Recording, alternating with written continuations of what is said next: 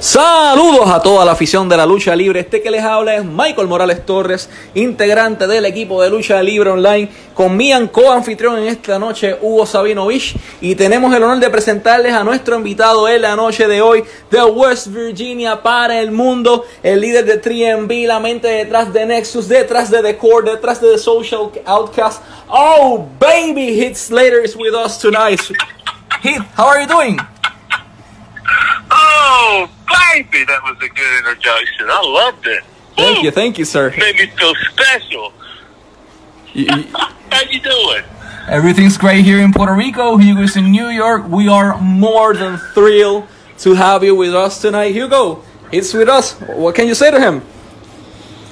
Oh, the fans are going to be happy with, with uh, this interview because we're going to go crazy for about 60 minutes. Yo sé que la gente se, se va a volver loco. Heath Slater y Hugo llevan años que en WWE. So let me start with 15 seconds of the time that you guys were ruling WWE with the Nexus. I'll do a 15 second play by play. Yeah, you saw Slater, tiene John Cena, Nexus, Nexus representando por Heath Slater, tiene la segunda Cena. Ahí está, floor, floor, floor, second Heath Slater, oh, señor. All right, so now we can officially, we can officially start. How? I I gotta ask you this: When did you know that you wanted to become a pro wrestler? Uh, what what was what was that pushed you to it? What was what said you know? I think I want to do that. Bro, it was my grandfather. I blame every damn bit of this on my grandfather because he's the one that set me down in the living room floor, wrestled with me, had me watching wrestling back in the day, had me going to these little independent promotions that would come around where we lived and everything. Here I am front row sitting on his knee, hooting and hollering, having a good time. So, um, I, I can honestly say I have never not wanted to be a professional wrestler. So, yeah, he, he uh, like put that in me ever since I was a kid, like a baby. So this is all his fault. Let, me translate to the fans. En el, la ciudad donde estaba fue su abuelito. Yo le pregunté cómo sabía que ibas a ser luchador, cómo quería ser luchador. Y entonces él me dice que su abuelito lo llevaba a las arenas aún con empresas independientes pequeñas. Y él siempre se recuerda haber estado encima de la rodilla de su abuelo viendo todas estas cosas. Así que él no recuerda un día donde él, donde él no quería ser luchador. Siempre como que estaba él siendo luchador. Okay, Michael, you take over. Heath, who was your inspiration to become a pro wrestler? You mentioned your grandfather was the person who basically introduced you to pro wrestling, but that first person you saw and you were immediately hooked with this business, uh, who was that inspiration for you? I remember being a kid and going to a like an old WCW event and seeing Sting, and I remember just seeing Sting for the first time and his energy and the way he looked and how like the people loved him for some reason. Like I just was hooked on him. So like ever since I was a kid, like Sting was like my you know top guy that I always liked. So I want to say I started watching because of that.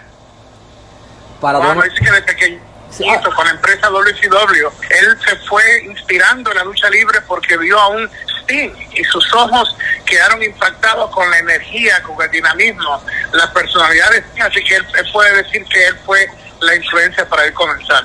So, okay, you start in the business, uh, where did you break in, what, and how was it?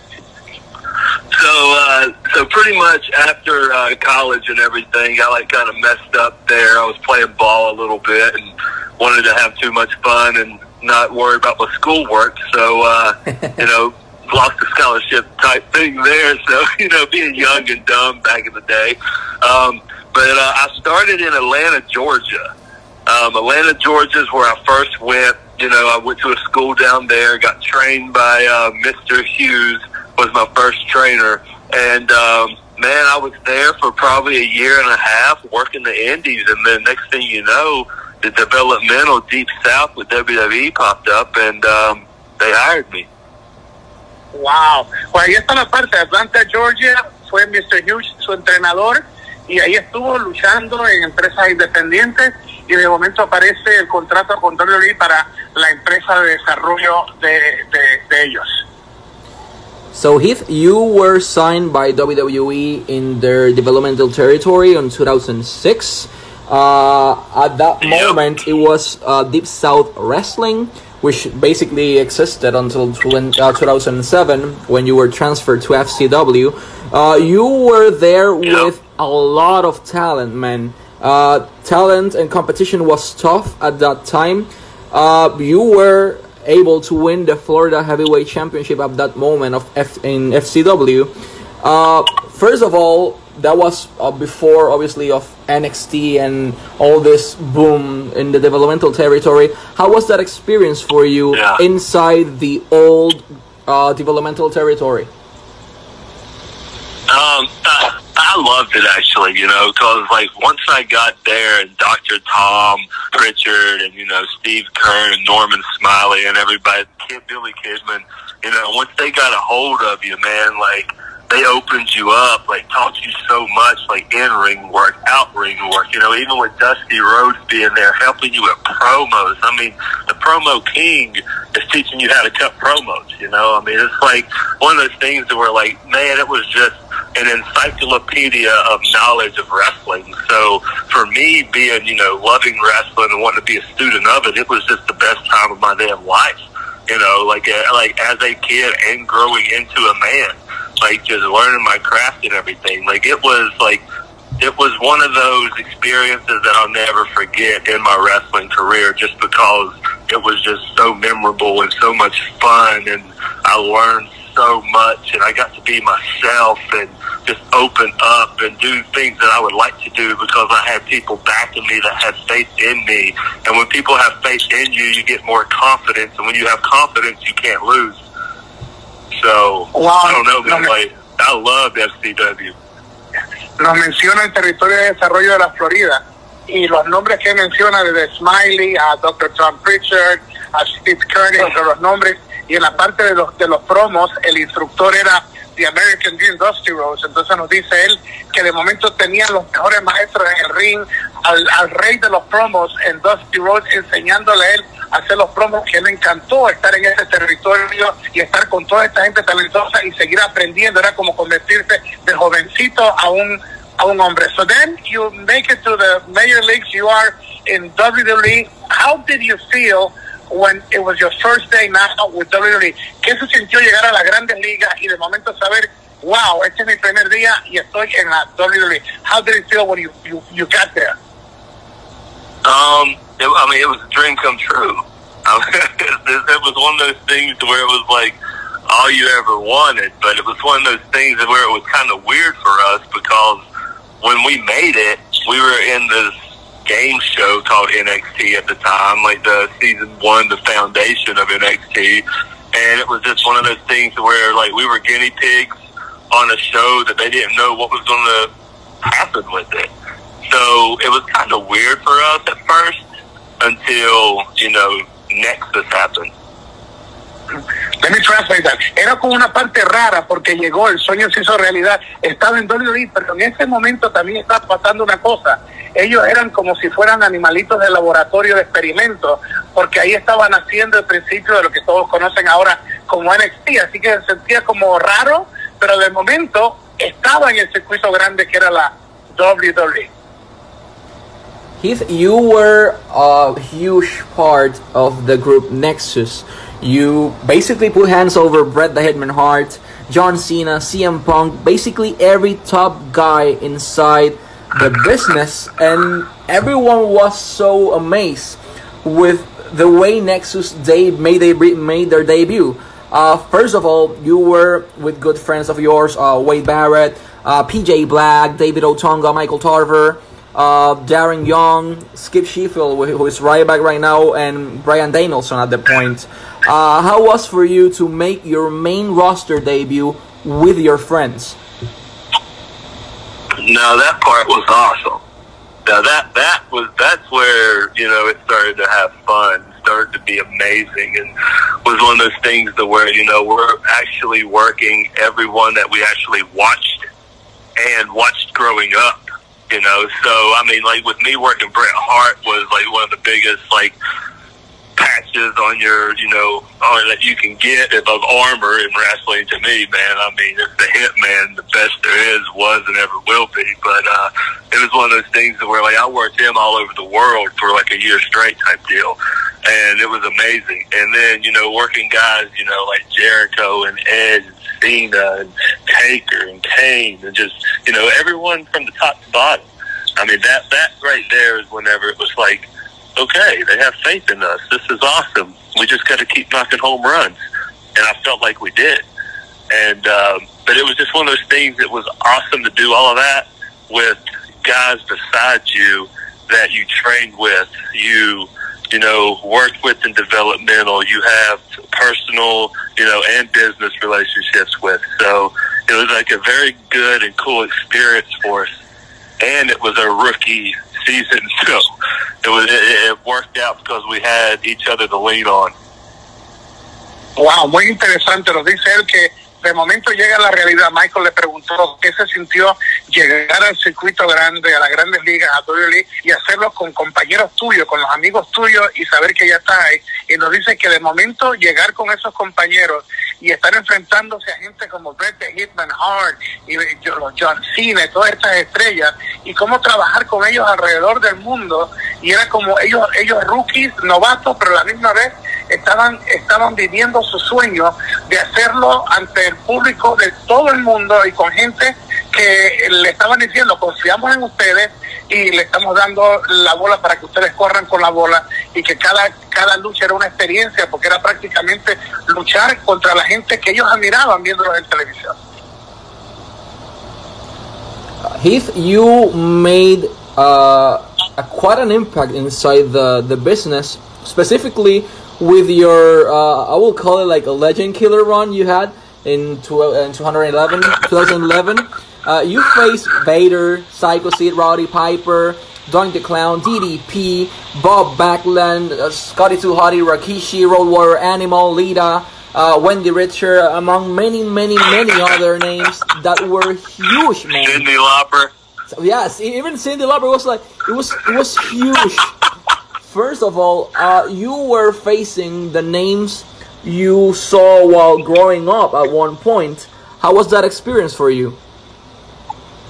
Brother, that was I was in like a la la dreamland during all of that. Just because like I was saying it the other day to where I remember being that kid, like I said, my mom and grandfather would, you know, take me to the shows and WCW would always come around where I lived and I remember being that kid at the guardrail and seeing Vader walk out his singlet, you know, black and red with that big mastodon helmet on with the smoke flying out of it, being like, oh my God, oh no, he's a badass, you know? and then having Sid come down, you know, just being jacked and big as hell. And here I am, you know, I'm like 10 years old being like, oh my goodness, he can, he is the ruler of the world look at him. and, and then, you know, fast forward 15 years, here I am in the damn ring with them. Being like, what the hell?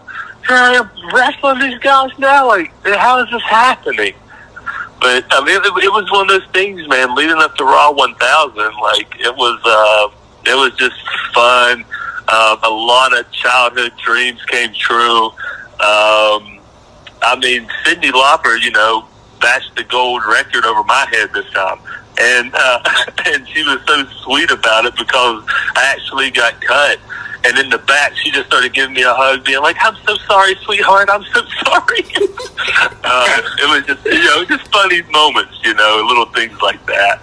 And um, but yeah, man, it was like all of those, man. The whole, you know, leading up to it. I mean, that was a, even a fluke thing.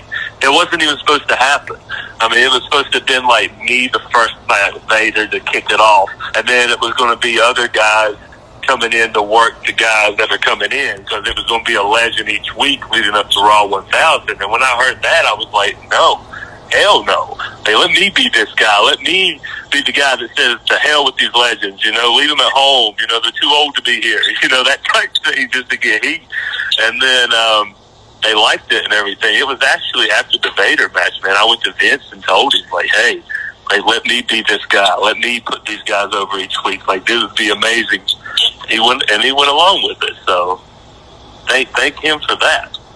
Wow, aquí nos cuenta, aquí nos cuenta y aquí estamos como exclusiva revelando unos secretos. Michael le pregunta qué sintió de momento estar en esta historia que era como lo que te llevaba al capítulo 1000 de Raw. Y entonces de momento nos dice que ver estas estrellas que van a estar involucrados con él, él recordarse que, que de pequeñito él, él los dio a todos ellos y ahora iba a estar en el ring y estas historias. Dice que fue como algo de suerte porque originalmente solamente iba a estar envuelto con el mastodonte que él veía que en ese tiempo tenía el casco ese que utilizaba Vader en Japón, que tiraba humo y todo. Y ahora tenía la oportunidad de él confrontarlo y él fue el que le sugirió a Vince después de esto que por qué no, no era él la persona encargada de eh, enfrentarse a todas estas leyendas y hacer que estas leyendas se sintieran bien y Vince estuvo de acuerdo con la historia y por eso es que tuvimos esa historia de él con esas leyendas y dice que fue como un sueño hecho realidad y se lo disfrutó todo. Hugo, yo creo que ya es momento de, de preguntarle sobre hemos tocado muchos temas felices, pero we need to we need to talk about the the thing that happened uh, a few weeks ago.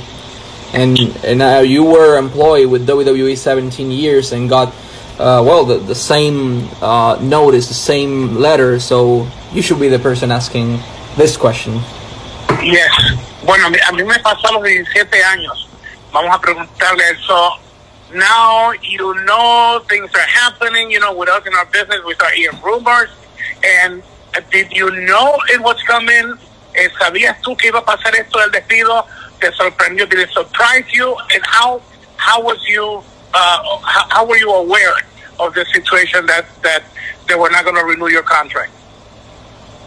Um, well, the crazy thing about it is that I, I actually signed like a new three-year deal um, about a, a year and some change ago, like a year and shoot, a year and five months, four months maybe. So I was already locked down until 2022. Wow. So um, yeah, so I was already locked down. Like you know, I wasn't going anywhere until 2022 in May. I think May. Um, so it was one of those things to where like uh, like when when I heard like you know the whole you know like you know the pandemic and you know just flying to Orlando and not even getting used. And but I mean, then again, you gotta you gotta admit, like I wasn't even getting used, you know, since you know Rhino left and our our tag team, you know, was dropped and everything. So it was one of those things that were like, I show up to work, but if I can't make the cars, then what the hell am I doing there? So um, it's one of those things that were like, you, you don't ever expect it just because, like, I mean, yeah, I was there for 14 years, you know. But it was one of those things that were like, if it did happen, like, okay, you know, we'll move on. So it was one of those things like the pandemic happened, you know, WWE put out a little something saying, you know, we're all good, everything's good. And then next thing I know, we all got like this little email clip of Vince talking about the whole pandemic and everything. And then people just started dropping. You know, so wow. once, you know, once people started dropping, you're on Twitter, you're on Instagram, you're looking around and this and that. And then, I don't know, I was doing something with my kids. I honestly think we were doing, you know, like um, homeschooling, like the, the homework and schoolwork, which is hard as hell, man. Goodness. Teachers, teachers do not get paid enough, man. Like, hot damn. Like, it's one of those things where, like, I'm trying to teach my kids and, like, I'm learning also. so, so I'm sitting there, we're, we're doing some homeschooling or whatever, and I look at my phone and I saw that Carrano called me. And I'm, like, well, yeah. so I look at the phone and then, and then I see a text and he's like, hey, I need to talk to you, pal. And then I looked at my wife's Steph and I'm like, hey, I'm getting fired. And she just looked at me. She's like, no, you think? Because like my buddy Hawkins called me and told me like he got released, and then you know a couple of the other guys was texting me and saying that they got released, and I'm just like shit. And then when I saw that, I told Steph that, and I walked out here, and like Carrano was like, "Hey, man." I was like, "You telling me after 14 damn years, a damn pandemic had to get me fired?" wow. And then, uh, yeah, for sure.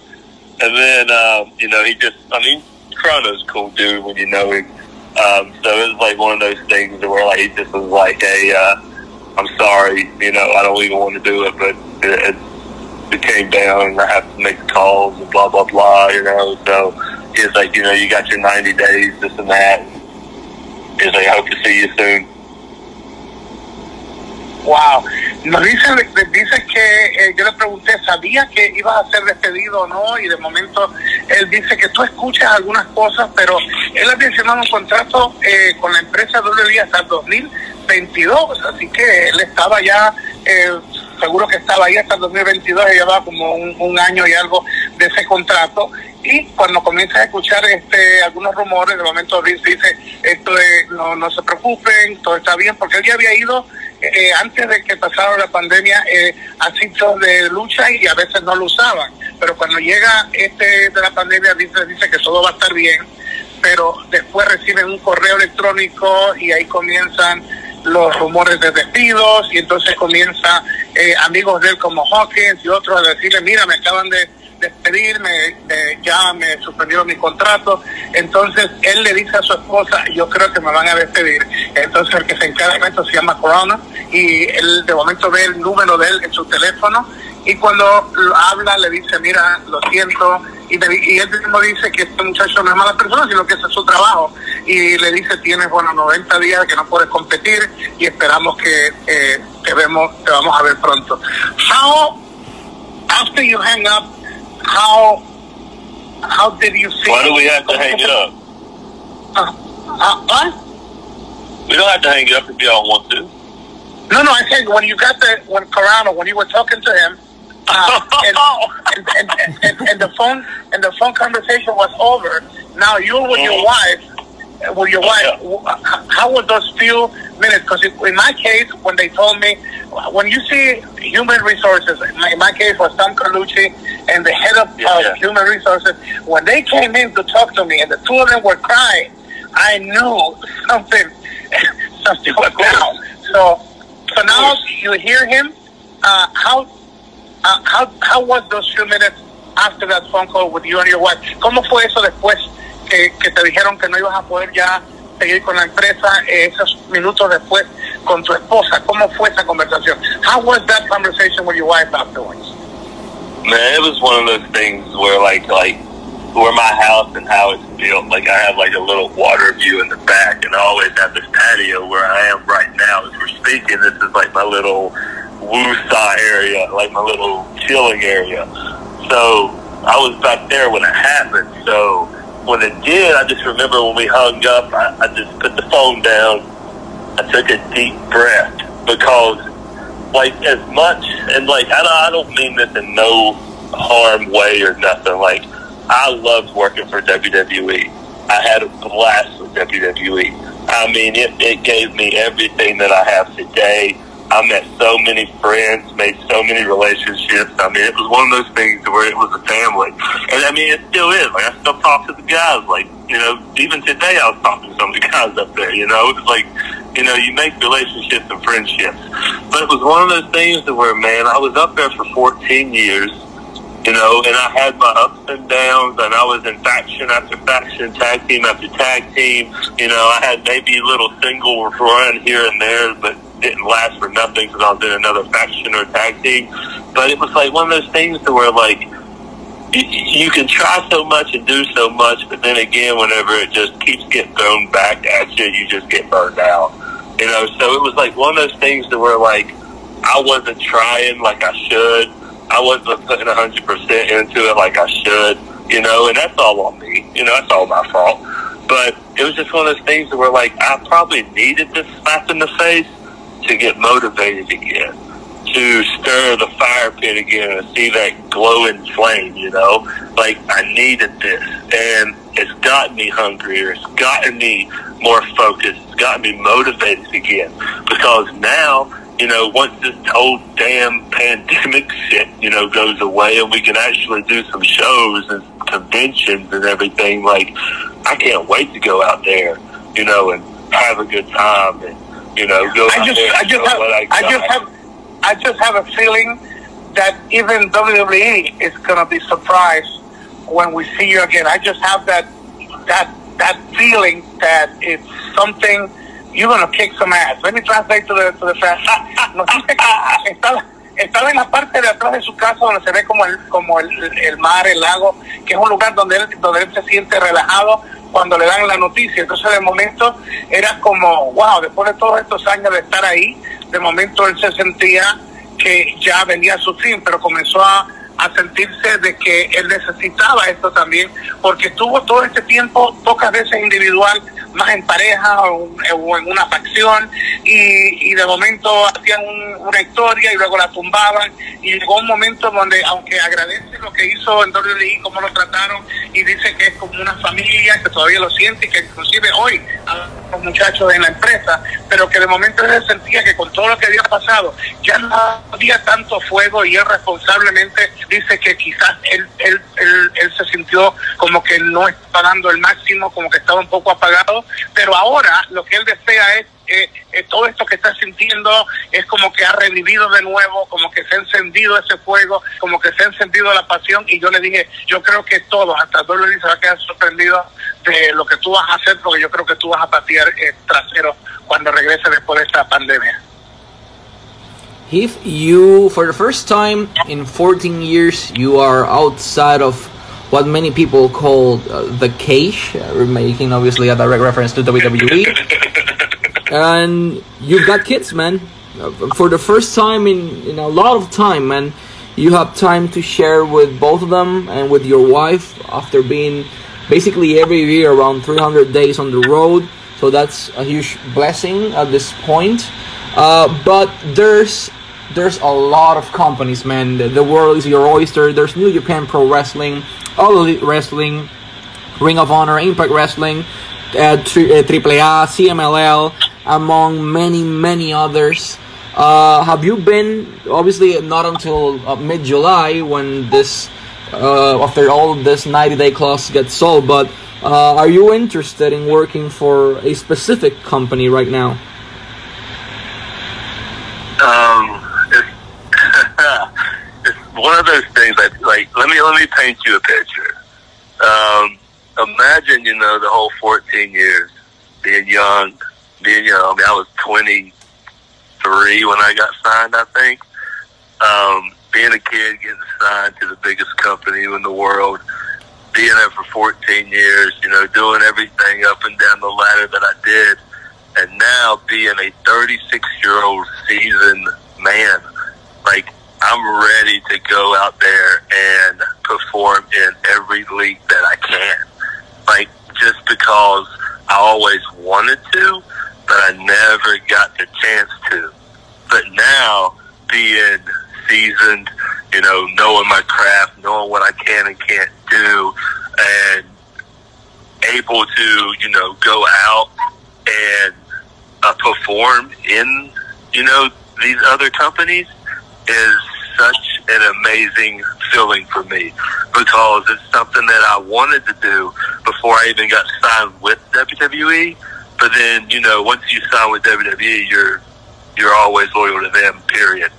So it's one of those things. Now, you know, come July 18th, I can just go to anyone I want if they want me. Hell, I don't know. They might look at me and say, "Hell no, we don't want you." I don't know. No, I, th- But, uh, I think I think you're wrong. I think you're wrong. I think you're wrong because uh, from the professional aspect, you're top A. As as a business person, you're top A, and people that are like you, that you get along with, every, whoever doesn't get along with you, brother, they got some serious problems. So companies, love, companies, companies love to have those talents like Uh. you that are not going to be, you know, hard to to deal with. Because right now, to work with, yeah, man. yeah. Dude, thank, thank Yes, you for saying that, man. That makes me feel good, man. Thank No, you. no, I'm telling And, you. and, I and, and, and that's what I try to do too, man. That's what I try. You know, it's like, dude, I want to work, I want to help you, but you got to help me too. Let's scratch each other's back. Yes, yes. Let me let me translate to our, our Spanish audience. Nos está hablando él que- de que de momento él es un es un- una persona joven, lo firma la empresa número uno del mundo, tiene 23 años, pasan todos estos 14 años en la empresa número uno del mundo. Michael le preguntó, ahora que finalmente tú estás fuera del cage, como le dicen a la parte de lo que es como encerrado en esa jaula, es como un pajarito en una jaula de oro, en otras palabras. Entonces ahora eres libre. ¿Qué, ¿Qué pasa cuando viene julio? Que ya tú puedes luchar con otras empresas, con quién te gustaría estar. Michael mencionó algunas, algunas empresas y él dijo que, hablándonos de, del tiempo que estuvo en Dolly, que él está, pero con esos deseos de, de ir a cualquiera de esas empresas y hacer todo lo que esté a su alcance por dar lo mejor de su talento, porque eso es lo que él quería hacer pero que lo firmó WWE rápido. Entonces él no pudo recorrer el mundo, pero ahora está con ese hambre de conquistar estos territorios, estas empresas grandes. Y él dice, pero quizás eh, las empresas no me quieren a mí. Yo le dije entonces, no, no, por el contrario, tu calidad como profesional, como persona, como, como eres recto en las cosas, como eres una persona que apoya a tus otros compañeros, no va a haber ningún problema para ti. So Heath, uh, 14 years, you're free for the first time. Uh, however, we need to make reference. That sounds, that sounds so weird, doesn't it? Yeah, it must feel yeah, weird. It's like a 14 years. You're, you're, it's like a you're free for the first. I know, right? Yeah. Damn. Yeah, I felt crazy. strange. For, with me, it was 17 years from my first year working creative with, with Vince. First year working Yeah. creative, and then and then 16 producing and doing the play-by-play. So it's, listen, it's like a like a marriage, a relationship. Yeah, it is. Yeah. Es, es como It's a matrimonio, el 14, el 14 años, 17, es como algo extraño. Dice él, te suena, le dice a Michael, suena esto como extraño cuando tú dices, por primera vez eres libre en 14 años. Yeah, but, but we need to make reference to this. Uh, I don't know if you've been asked before, but we need to make reference to 3MB. So Jinder Mahal Yeah. got released at one point. Uh, he went to do a few things in the Indies. He worked for Carlos Colon here in Puerto Rico in WWC. Then, when he almost decided yeah. he was going to retire, uh, I, th- I thought he was gonna open. I don't know if it was at a Subway or some fast food chain in Canada. Uh, he got his call back and he went back to WWE. Different uh, physique.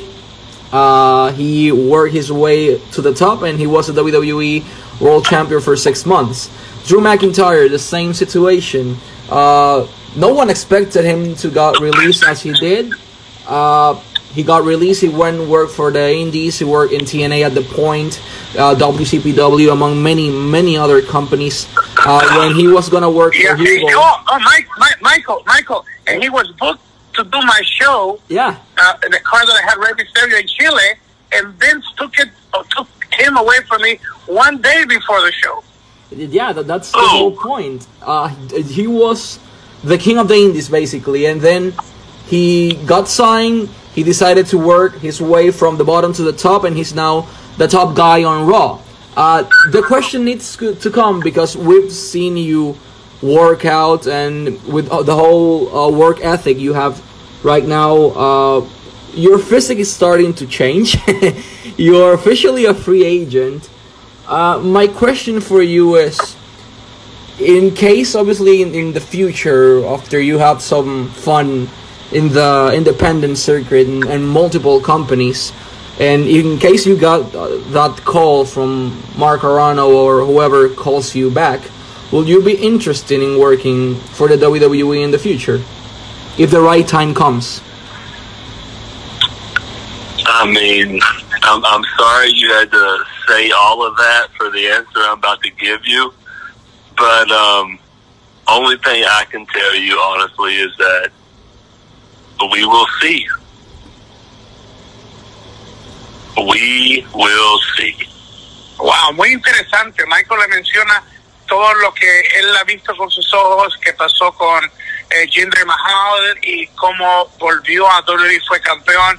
Drew McIntyre, que de momento estaba independiente, inclusive iba para Chile a luchar para mí, y Vince lo llevó rápido y lo convirtió en campeón ahora de la empresa. Le dice Michael a él, después que estés ya haciendo lo que tú haces, independientemente, libre, al fin, eh, ¿qué posibilidades hay que eh, ellos, eh, o sea, si ellos te llamaran de que tú volvieras con ellos, entonces dice, pues Michael, de- eh, siento que me hayas dicho toda esa historia, porque lo único que yo te puedo contestar es, lo veremos.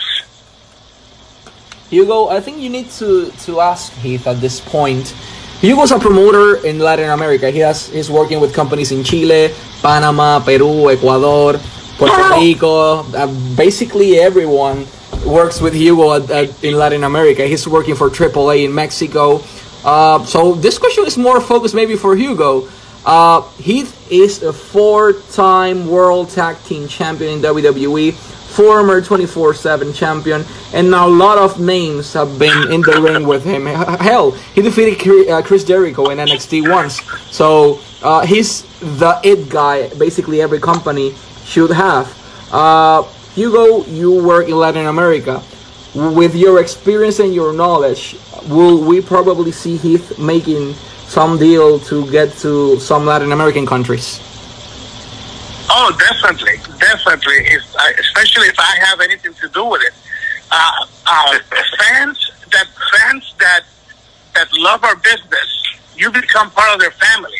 And if you bring a family member to a big show in their countries, oh man, it's. I mean, fans love that, and that's why I've been successful bringing this big promotions and, and shows like with Rey Mysterio and RVD and the Young Bucks and the Hardys and all the Tommy Dreamer, all these guys.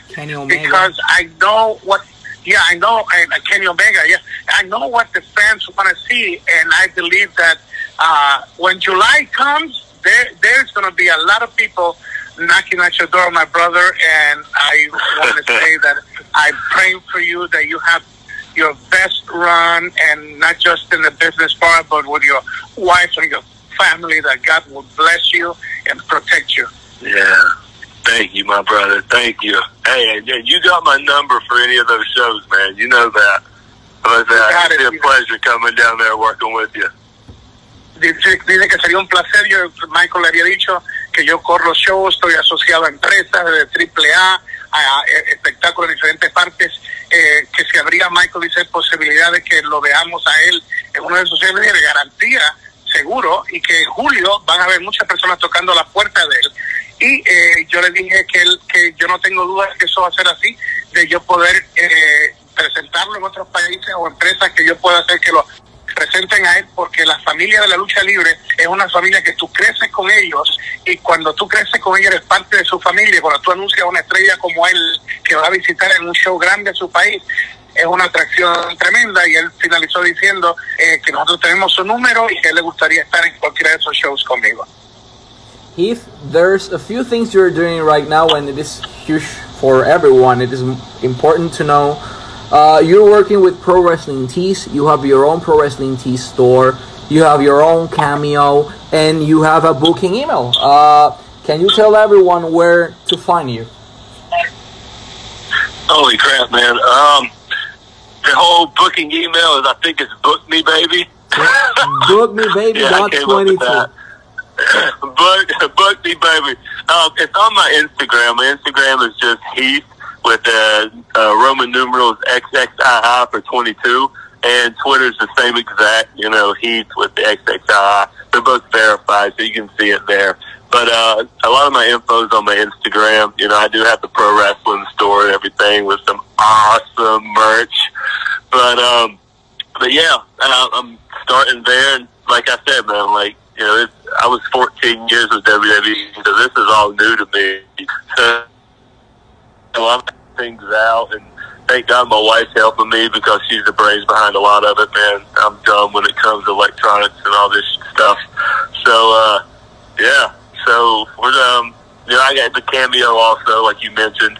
Um, but yeah, so uh, yeah, I'm just I'm just trying to you know do the best I can with what I got right now because, uh, like I said, this is all new to me.